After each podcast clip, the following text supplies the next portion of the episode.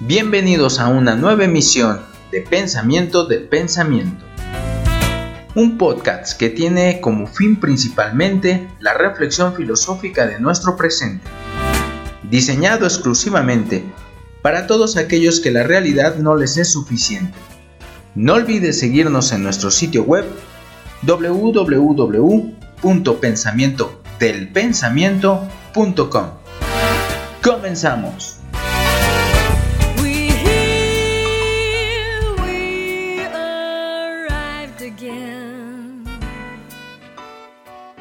Hola, bienvenidos a los podcasts de Pensamiento del Pensamiento, un proyecto destinado a la reflexión filosófica de nuestro presente.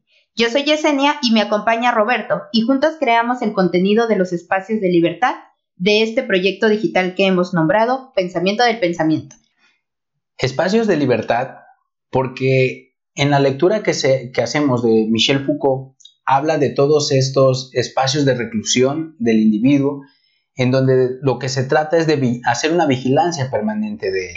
Nosotros, jugando un poquito con ese concepto, lo que queremos es darle una vuelta, un giro y hablar de espacios de libertad, es decir, espacios de reflexión donde el pensamiento pueda ser el mismo, donde pueda actuar libremente. Por esta razón, la palabra que hemos decidido que nos defina es emergencia, porque emergencia presenta dos características muy importantes.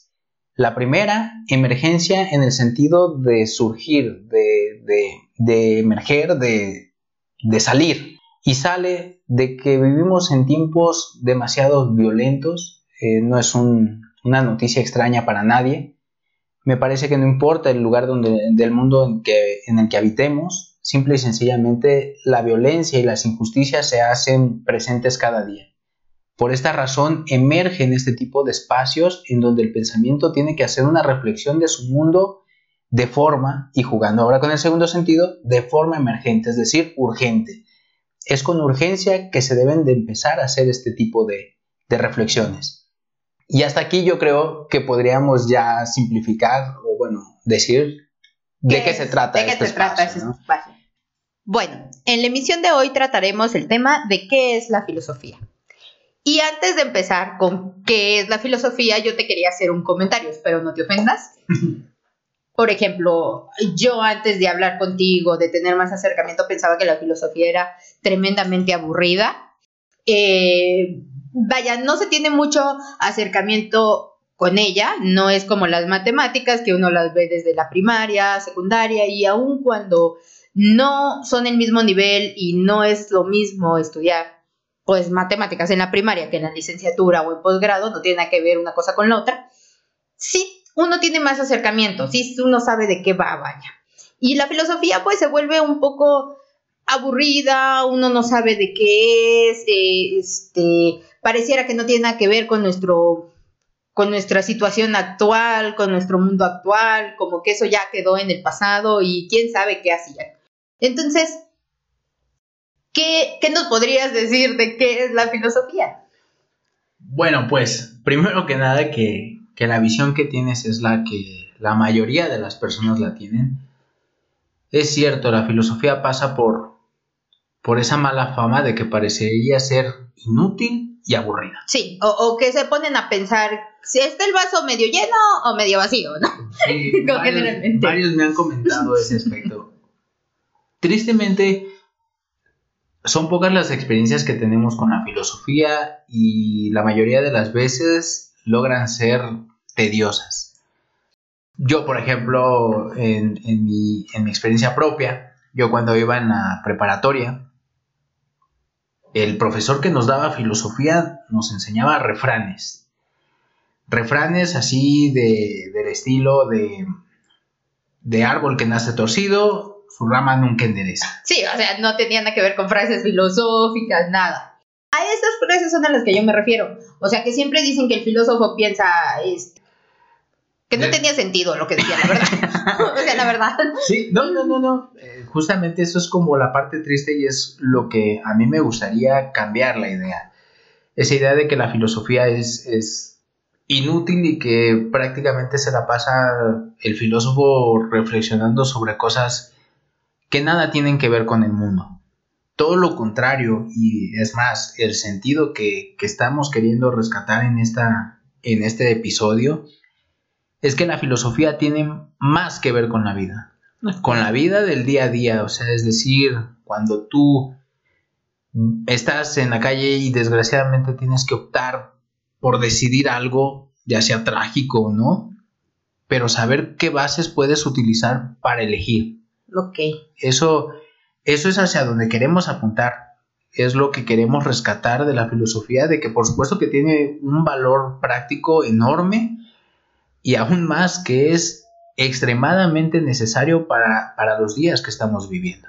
Sí, que tiene mucho que ver con, el día a día, ¿no? Que, que, este, que es más que... que sí, que por ejemplo, en, se tiene mucho el error de que la filosofía nada más se hace en las aulas de clases. Sí, sí, claro. El que estudia filosofía en la facultad de, de filosofía o donde Sí, o donde se enseña. Donde se enseña la filosofía, ¿no? Claro. Y, y, de hecho en la facultad de filosofía parece un mercado.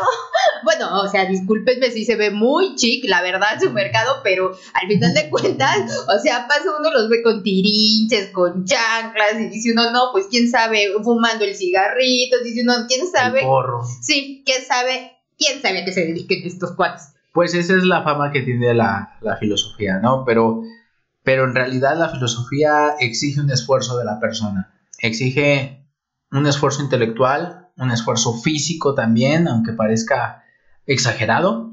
Sí. Muestra o exige más bien un esfuerzo de transformar tu vida, porque la filosofía no solamente se, se hace en un tiempo de estudio, se debe hacer a todas horas del día. Por lo menos es el compromiso con el que nosotros trabajamos. Sí, es como un trabajo diario, ¿no? E, es eh, hacerlo diario, eh, eh, no, no decir, ay, ahorita hago filosofía y ya se acabaron las clases y yo ya me, no, Exacto. ya me voy, no, sino que es, es una forma de vida, ¿no? Es hacer un constante. Exacto, rescatar eso es muy importante, es una forma de vida. Para el mundo antiguo lo era y la persona era más nombrada filósofo por lo que hacía que a veces por lo que decía. En realidad tenía que tener una secuencia ambas partes. Sí. No podías decir algo y comportarte de otra manera. Era un compromiso que abarcaba todos los aspectos de la vida de un sujeto, de un individuo. Okay. Y hacia eso es a donde apuntamos con la filosofía, que como dices, para nada es aburrida, pero más, más allá de ello, para nada es inútil. Y no, y sabes que yo ahora que he tenido más acercamiento con la filosofía, sí les puedo decir que es algo que deberíamos de, eh, eh, es un ejercicio que deberíamos de hacer todos, tanto los que son filósofos y no son filósofos, puesto que todos queremos tener una vida mejor. Hay enfermedades psicológicas que nos llegan en estos momentos y que la filosofía también trata ese tipo de, de este, pues de, de dolores eh, de dolores mentales, digamos, de, problemas, de problemas mentales, sí, claro. Y, y, que si todos trabajáramos en ellos, pues tendríamos una mejor sociedad. Y es a lo que vamos, a, a, querer hacer algo por este mundo que, que, cada vez, como lo dijiste en la introducción, cada vez tenemos más y más y más errores como seres humanos, más diferencias, eh, nos importa menos la vida de la otra persona. Entonces, eh, realmente eh, el conocer la filosofía nos llevará a, poder hacer una reflexión diaria y a poder ah, pues trabajar eh, en ello diariamente y ser mejores personas respecto a otras personas y respecto al mundo que nos rodea. Sí, ahora que lo mencionas así, por ejemplo, me parece que muchas personas cambian hábitos alimenticios o, hacen rutinas de ejercicio porque justamente les van a ayudar a vivir mejor, a ser más saludables. Mm. Pues la filosofía te va a enseñar a pensar mejor.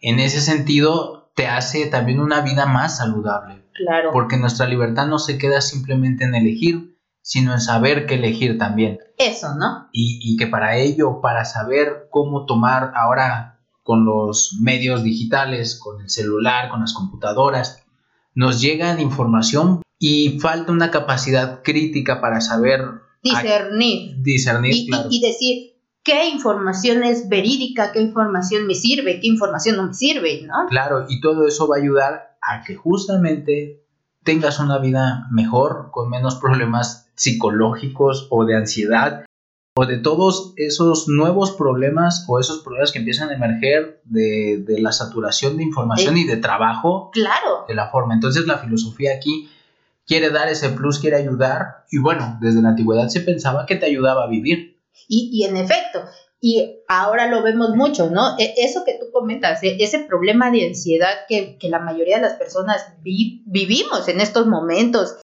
esa estar lleno de información, llenos de actividades que no sabemos ni qué, o sea, ¿cómo? ¿Cómo apaciguar ese tipo de, de cosas, ¿no? Pues ese apaciguar me gusta porque eh, en otros tiempos, por ejemplo, los epicúreos decían que la filosofía era, como una medicina. Y en, ese, en todos esos sentidos es como la traemos, como una medicina para los males del presente. Una medicina para el cerebro. Exactamente. Y bueno, ahora sí queriendo entrar un poquito más en... En materia. En materia. El primer tema que hemos elegido es responder a la pregunta ¿qué es la filosofía? Por lo que hemos venido mencionando, por la mala fama, y también porque queremos encontrar el sentido real de lo que, de cómo nace la filosofía y de cómo se va construyendo. Sí. Porque la filosofía no está ahí desde siempre, tiene una historia y como tal tiene un inicio. Claro. Y se va construyendo de a poco. Entonces hay que no es como que ahí estuviera ya, como el agua o ese tipo de cosas que ahí estaban ya desde antes de que la humanidad existiera. No, es algo, e, es algo propiamente del humano y que se va transformando día con día. Y que se va construyendo día con día, en efecto. Y así es la filosofía, como muchas áreas del conocimiento, o como todas las áreas del conocimiento, todo lo que venga que tenga que ver con el ser humano es construcción y, es un esfuerzo mental. Y es un esfuerzo mental. Claro, a la, yo siempre digo que la filosofía exige, exige ese esfuerzo, no simplemente es decir lo que nos guste o lo que nos parezca. Porque sabes que habla un poco de eso, perdón. E, este, siempre se tiene, eh, yo a mí de repente, antes no me molestaba porque yo no sabía nada de filosofía, si soy sincera, pero ya cuando uno se va adentrando un poco más, sí, sí molestan esas frases de, esta es mi filosofía de vida. Es, no, no, no, un momento, eso está mal dicho. No es una filosofía de, no es tu filosofía de vida. Sí, no es una opinión. No, no es una opinión, ajá, claro. Digo, ya me puse un poco en tono serio. La que se enojó, ya fuiste tú, no yo.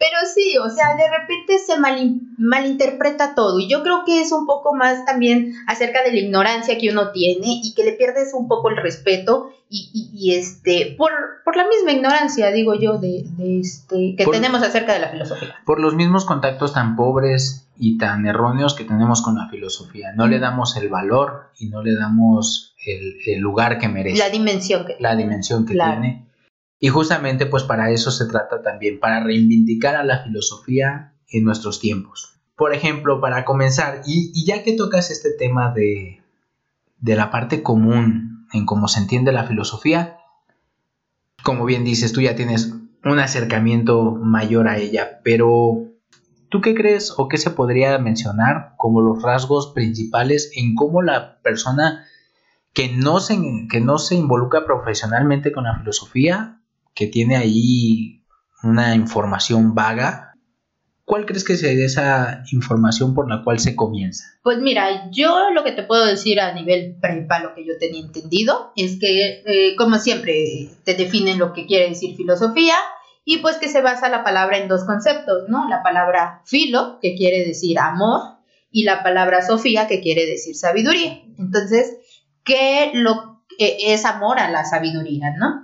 Y que pues es una, eh, la filosofía, pues no sé si llamarla ciencia, porque no me la presentaron como ciencia, solo me la presentaron como filosofía, pero decía que era una explicación racional del mundo. Explicación racional del mundo, por supuesto que lo es. Pero también lo es la ciencia. Claro, no menos que la ciencia, no menos que la religión y no menos que el mito. Sí, también. Exacto. La, todas son, son una explicación racional del mundo. Sí, es el ser humano queriendo explicarse el por qué estamos aquí, ¿no?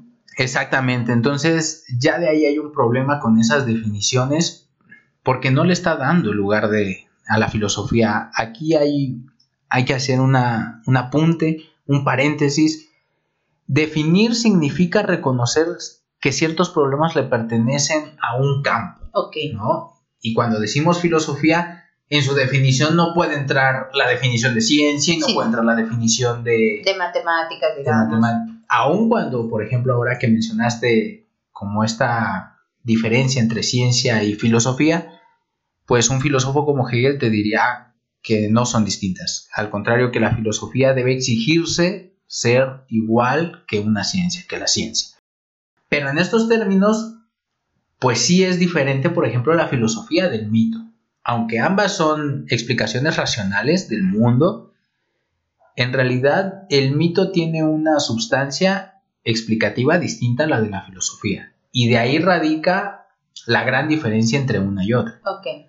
Mientras que en el mito lo que encontramos es que todo se explica a través de una relación entre los dioses. Por ejemplo, Sí, como deidades, ¿no? Sí. Abarca, de Sí, exactamente, y que tienen pues ellos... Zeus y todas cosas. Sí, sí, sí, toda la mitología griega, pues ellos tienen sus pues sus propias relaciones y todo eso afecta al mundo humano. ¿no? Sí. Y así es como, como en Atenas, pues se, se explicaban el origen del mundo, el origen de la sociedad y el origen del, del ser humano. Ok.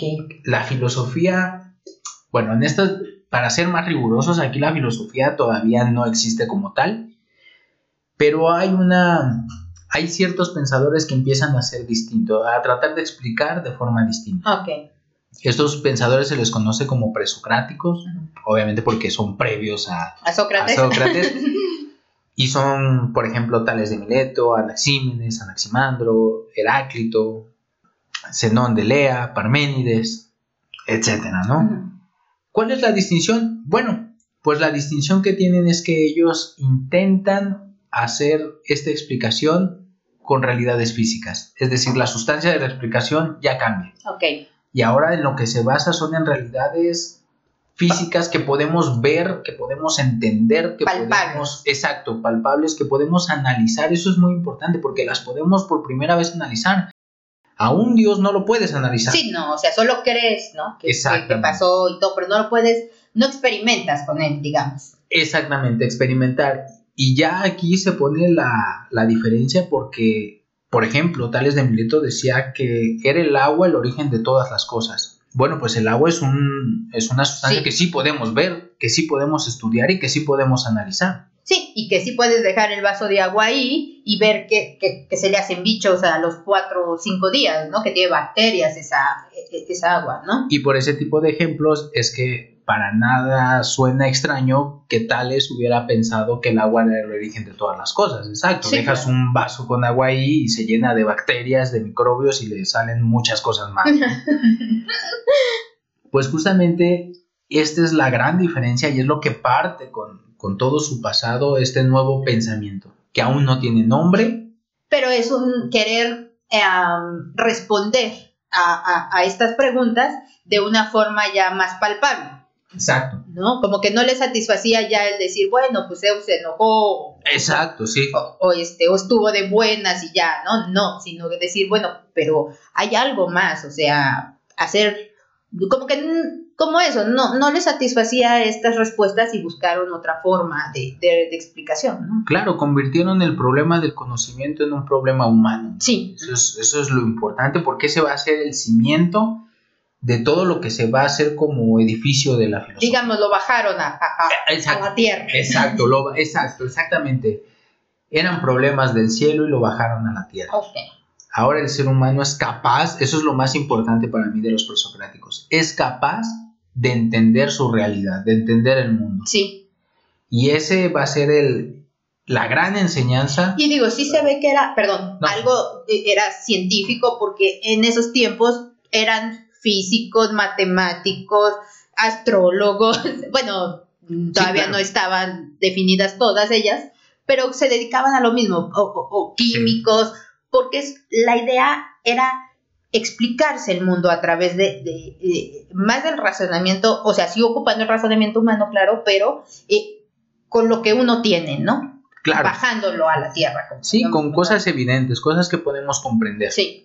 Y, y a lo mejor en caso de la ciencia que hasta podemos controlar. Sí, claro. Pero exacto, ah, eh, esa es la gran distinción con esa definición burda de la filosofía, ¿no? Sí. Muy inexacta, muy imprecisa. A mí me molesta que lo hagan porque, porque no le da su lugar a la filosofía. Sí, claro. ¿no? Y la mete ahí como entre todas las cosas, como en el montón. Y no, la filosofía tiene un quehacer específico. El- la cuestión es ver cuál es ese saber específico, ¿no? Por lo mientras, en este episodio lo que nos interesa es mostrar como todas esas características que Platón va a tomar y va a definir la filosofía en su diálogo El banquete. Ok, va a juntar y va a decir, esto es ser filósofo, esto es hacer filosofía. Exactamente. Entonces, pasando a, a lo otro que mencionabas, que es la definición o el significado de la palabra filosofía, ahí también hay una imprecisión. Me encanta, me encanta el nombre de amor a la sabiduría. Sí, se ve muy romántico. Se oye muy romántico, se oye muy bonito. Y, y en efecto, no, yo no lo negaría. Solamente diría que hay que entenderlo mejor, que hay que ampliarlo más. Ah, ok, está limitado.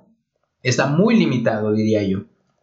Por ejemplo, la palabra filos en la antigüedad, en esa Atenas del siglo V, conocida como el siglo de Pericles, donde están los tragedistas como Sófocles, como Eurípides, donde están los sofistas y donde está también ya Sócrates, filo servía para designar la disposición de alguien que encuentra su interés, su placer, su razón de vivir consagra su vida a tal o cual actividad. Eso es muy bonito, porque dice su razón de vivir, Exacto. que consagra su vida. O sea, no es como que te quitas una chamarra y la botas, no. Es decir, es mi forma de vida, ¿no? E- Es a lo que yo me dedico día con día, pero desde que yo me levanto hasta que yo me duermo y aún cuando sueño.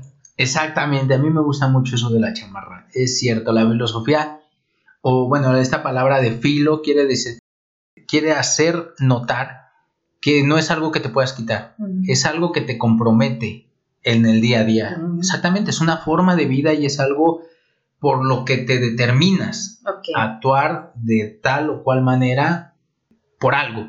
Ese algo en este caso va a ser la Sofía. Ok. Pero, por ejemplo, existía también palabras como la filoposía, que era el placer o el interés por la bebida. O sea que hay muchos que, que- que- Ay, yo tengo muchos amigos, exacto, que, que se dedican a, a su vida a la bebida. exacto, que consagran su vida a la bebida. También existía otra que es filotimia y que es el placer o interés por adquirir honores. En el caso particular, el que queremos encontrar el sentido es el de Sofía. ¿Qué es la Sofía? Para todos esos individuos exactamente que los determina la Sofía. Claro. Y la Sofía también tiene un carácter no tan preciso en estos tiempos. Ok. Recordemos siglo V antes de Cristo. Muy bien. Y aquí en la Sofía tiene dos, dos Vertientes. caras, dos vertientes, exacto. Uno es un saber hacer, es decir, que la persona tiene experiencia o es experto en hacer algo. Ok. Eso es la Sofía, como por ejemplo el zapatero. El zapatero tiene la Sofía de trabajar, de, de hacer hacer zapatos o de arreglar zapatos. Bien. Pero también tiene otro carácter que se apega un poco más a lo que, a lo que entendemos hoy por, por sabio. Este es el saber conducirse hacia los demás y también el saberse conducir a- en la vida. Este carácter es el que utiliza Heródoto a- al hablar de Solón, cuando habla de un encuentro que tiene el rey de Lidia con, con Solón, y se refiere en, estos, en este contexto, en estos términos de Sofía como un saber conducirse, es decir, tengo tantas cúmulo de experiencia que me ayuda para saberme dirigir hacia los demás y hacia la vida, ¿Cómo comportarse? cómo comportarse. Exacto. En este sentido, es donde se juega la palabra filosofía.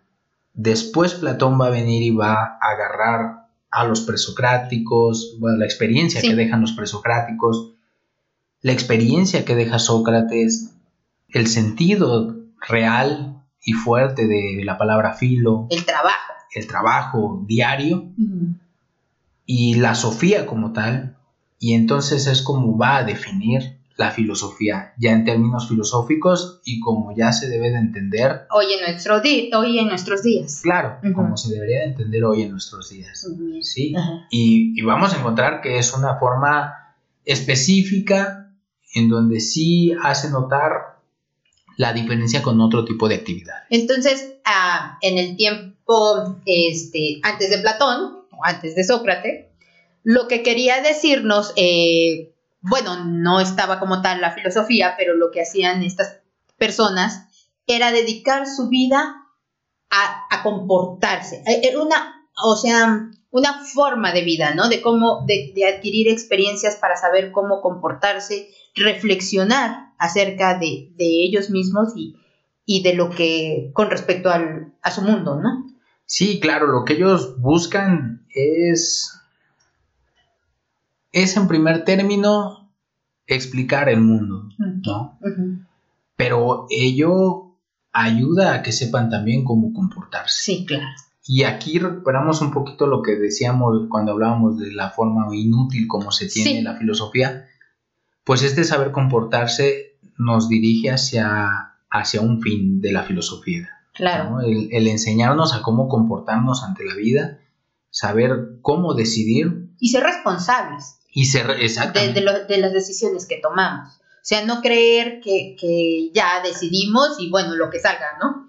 No importa. No, también somos responsables de los efectos que, salen a través de esa decisión, ¿no? Claro, por lo menos la filosofía lo que nos va a enseñar es a saber elegir. Y digo, tener un fundamento con que elegir.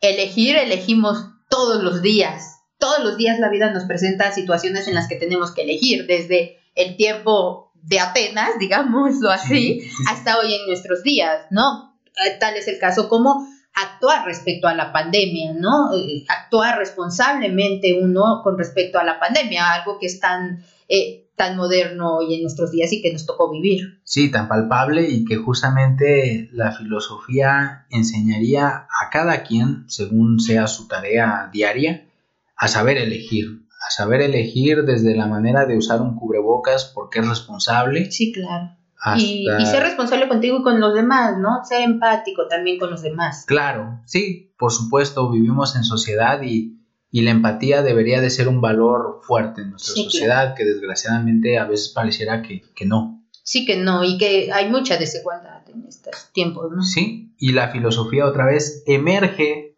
como, como de forma necesaria para para reflexionar sobre todos este tipo de, problemas. De problemas. Sí, no, como bien dices, no, no es algo que se quedó en el siglo V, con Platón, con Sócrates, con Aristóteles. No, la filosofía sigue totalmente vigente.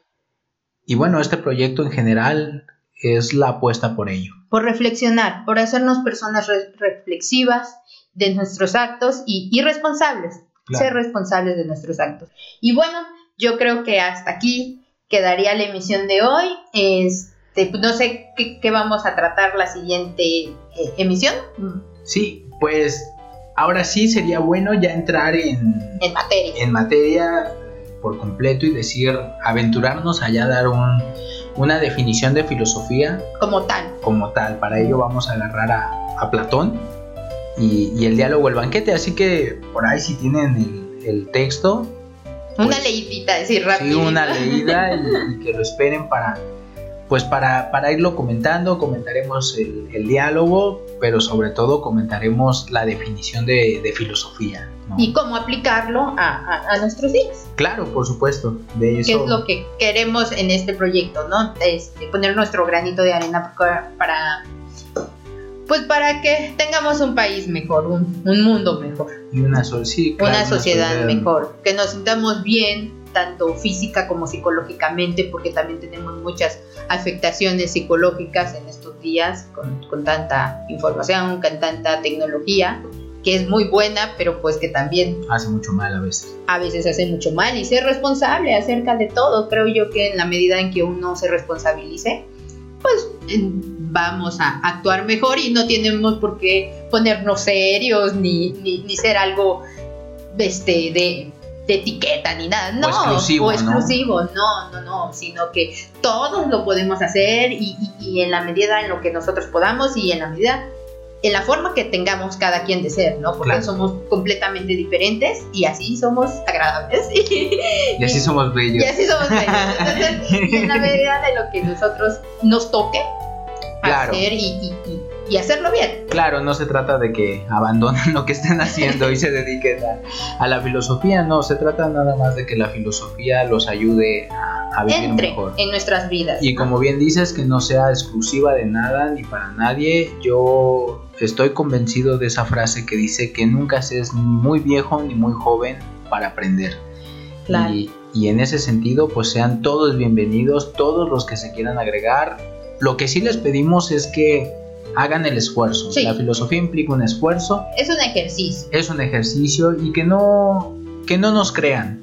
Que todo lo que escuchen aquí o lo que lean en, en los ensayos que estamos subiendo sean para moverles la curiosidad y que ustedes vayan y, hagan ese esfuerzo, encuentren sus fuentes y también se hagan un criterio propio pero bueno, que ayude estos medios o estos podcasts o estos ensayos para mover ese gusanito de la curiosidad. De la curiosidad, claro que sí. Pues muchísimas gracias por, por escucharnos, eh, por tomarse estos minutos de, sus de su tiempo para escucharnos.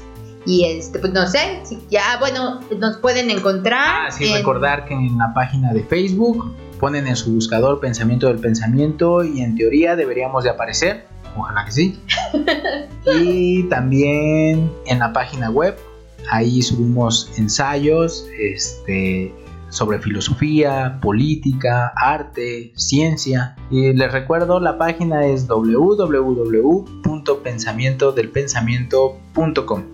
Ahí nos pueden buscar y espero nos sigan y, esta comunidad vaya creciendo aún más. Gracias. Gracias. Chao. Bye.